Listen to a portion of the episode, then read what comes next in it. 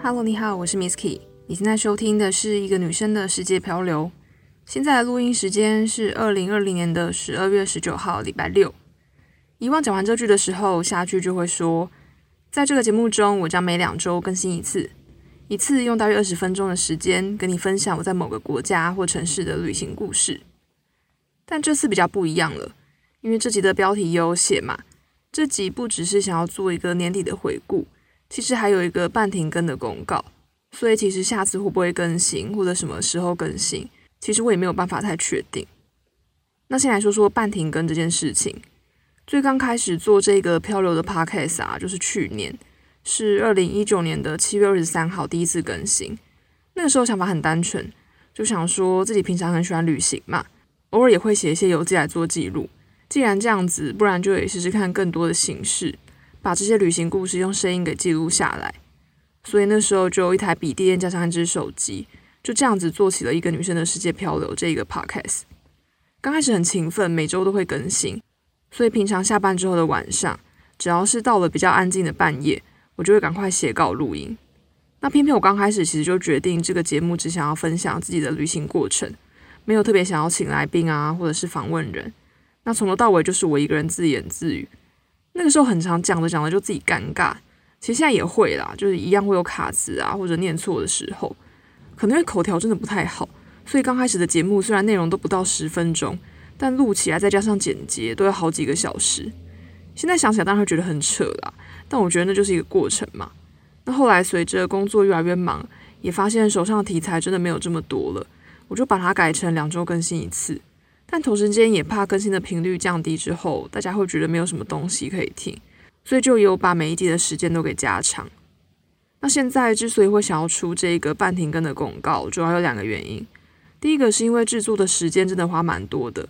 从事前的整理资料啊、写稿、录音，然后事后还要后置上传。虽然大家都说这些事情就是一回生二回熟，但我觉得这个制作过程它就是很受教工。毕竟你录音跟剪辑上传，就是会固定需要花那些时间的事情。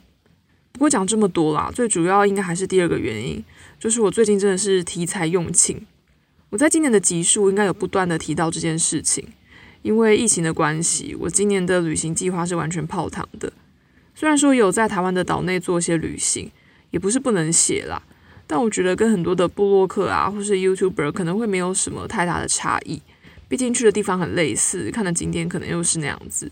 然后也没有办法有很长时间跟当地人做一些交流，那就觉得好像没有办法做出一些差异化。那综合以上的原因，再加上现在正逢年底嘛，我觉得相对来说可能是一个比较适合喊出暂停的时间点吧。目前是也没有办法确定说之后是永久的停更还是佛系更新，毕竟下次旅行还是遥遥无期嘛。就只能说，希望生活恢复正常的节奏之后，还是有机会可以跟大家分享我的旅行故事。讲完更新的原因，再来想要聊一下经营的过程。前面有说到嘛，去年也就是二零一九年的七月，是这个节目第一次的更新。刚开始就想说是想要聊聊自己的旅行经验，也没有特别期待会有很多人来听。刚开始就是跟一些亲朋好友宣传而已。但我觉得很幸运的事情是，听众还真的慢慢的开始增加。刚开始就是个位数嘛，然后到百到千到更多，当然跟那种很有名的 podcast，比如说古癌呀、台通还是差很多。但也就是因为这样子，我非常非常感谢大家对于这个 podcast 的支持，因为在这么多的节目当中，你们愿意选择这样的一个 podcast 来收听。同时间，我有在另外一个平台 PressPlay 开启付费订阅的选项，那当然也非常感谢有付费订阅过的人，以及正在付费订阅的人。五个月之后就会处于半休刊的状态嘛，所以这个付费订阅也就会在年底停止了。总不能没有更新还继续收钱，这样子对付费订阅的人也会非常不好意思。但我真的是非常非常感谢大家过往的支持跟赞助。再来想要速速的回顾一下这个节目每一集的内容。如果你是新的听众，或者你没有每一集都收听过的话，或许可以听听看以下的快速导览，更快找出你有兴趣的集数。从 EP 一到 EP 三这三集刚好介绍了我在二零一七年去日本濑户内海的跳岛之旅。这个地方每三年会有一次艺术季，但我刚好没有搭上这个时间点啦，就是在一般的淡季前往。不过也因为这样子，体会到了很宁静、完全不同氛围的岛屿风景。这也是目前我去日本很多次以来最喜欢的一次旅行。再来的 EP 四，我在二零一七年的年底跟三个同志朋友跑去泰国的曼谷跨年，在一个半意外半巧的状态之下，我们走进了曼谷的同志酒吧区，然后再进入了一间人挤人又超级嗨的同志夜店。我觉得算是我身为一个异女大大开眼界的一集吧。接下来的 EP 五到 EP 九这五集分享了我在二零一六年去斯里兰卡两个礼拜自助旅行的故事。我一个人看了当地的名胜古迹，一个人去海边耍废，也一个人爬了海拔两千多公尺的高山，也有一个人被当地人诈骗的倒霉际遇。真的算是一个人在斯里兰卡体会了什么叫做上山下海的背包旅行。接下来从 EP 十开始会穿插一些我在欧洲的旅行故事。我在二零一四年的夏天辞去了人生第一份正职工作之后，就跑去欧洲流浪了三个月，总共去了八个国家，有德国跟波兰，还有波罗的海三小国，也就是立陶宛、拉脱维亚跟爱沙尼亚。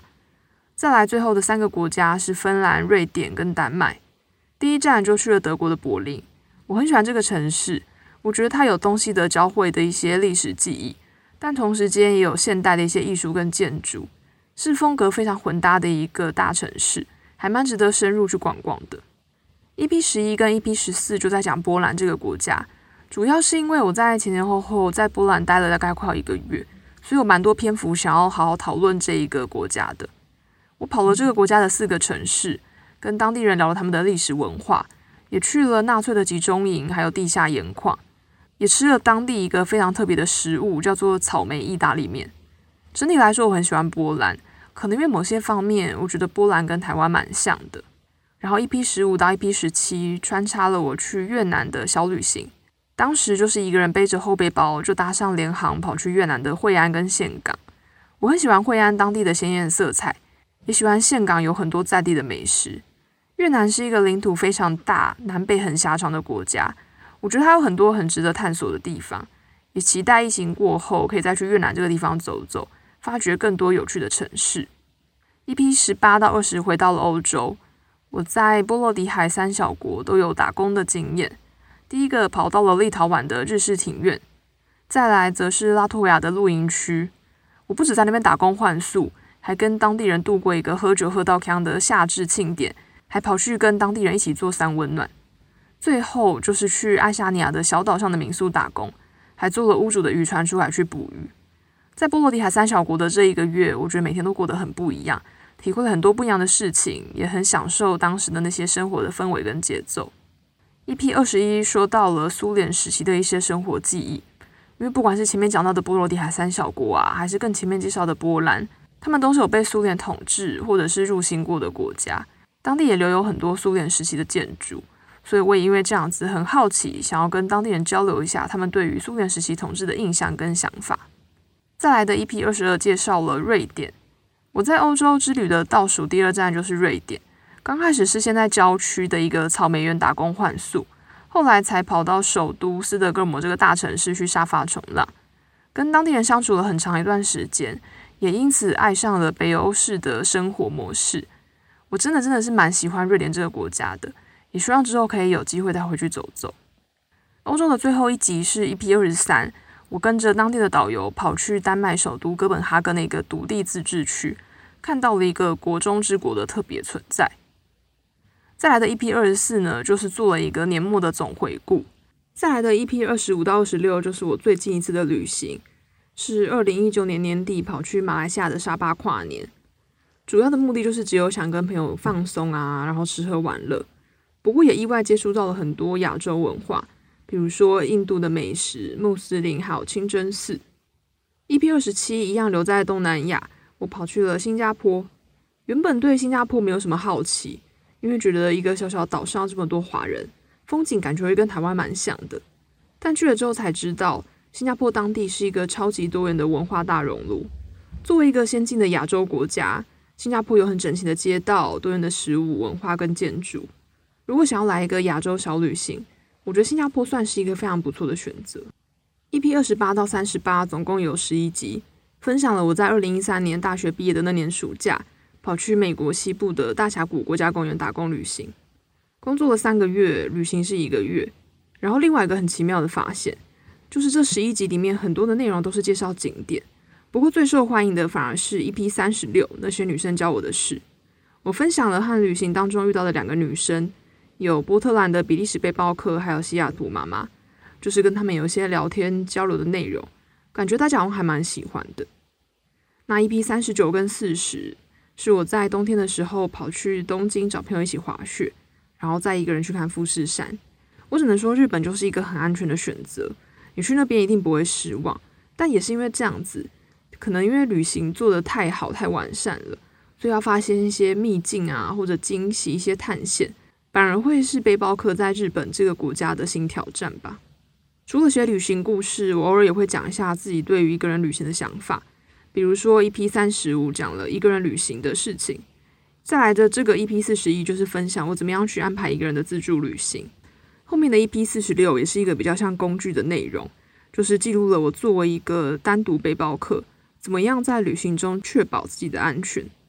那这些可能比较实用的内容啊，大家好像也还蛮喜欢的。再来的一 P 四十二是分享了号称日本最无聊的城市名古屋。我觉得我这集应该有帮日本的名古屋扳回一城啦。因为我不止跟当地的沙发主聊得很高兴，也发现城市里面其实很多值得逛的地方，真的没有大家说的那么无聊，可以放心的前去游玩。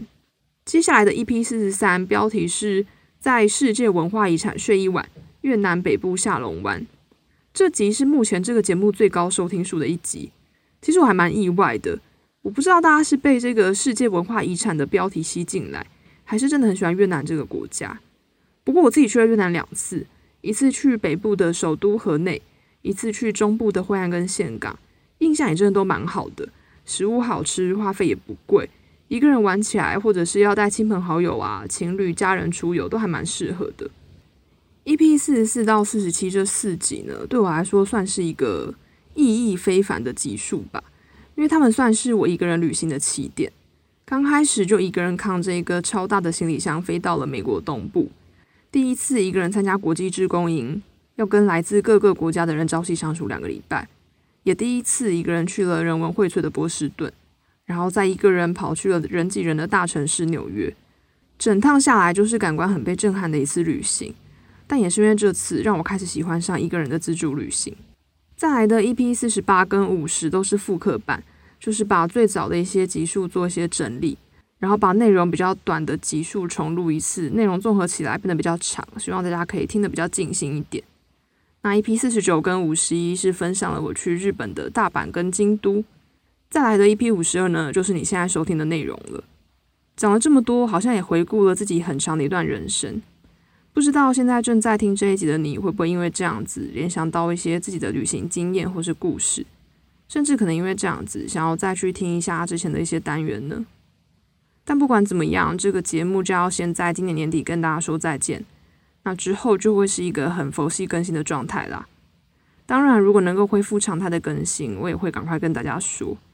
最后，再次感谢收听过以及付费订阅过这个节目的人，非常感谢你们愿意在空中收听，跟我一起到世界漂流。那这边也祝福大家新年快乐，有一个可以顺利旅行的二零二一年。拜拜。